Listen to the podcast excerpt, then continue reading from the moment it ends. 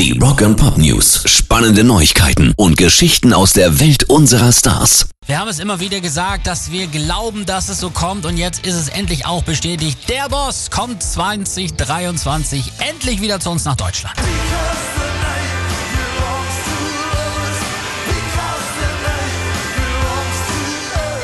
Nach sechs Jahren wird es auch deutlich Zeit und Bruce Springsteen spielt drei Konzerte bei uns. Am 21. Juni 23 in der Merkur Spielarena in Düsseldorf, am 15. Juli im Volksparkstadion zu Hamburg und am 23.07.23 im Münchner Olympiastadion.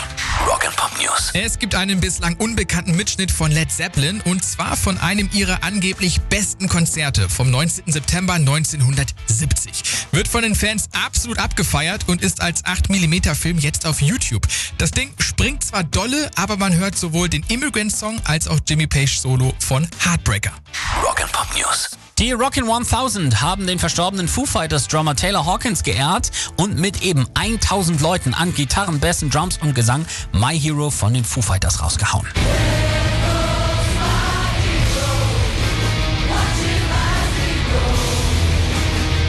Das ist schon fett.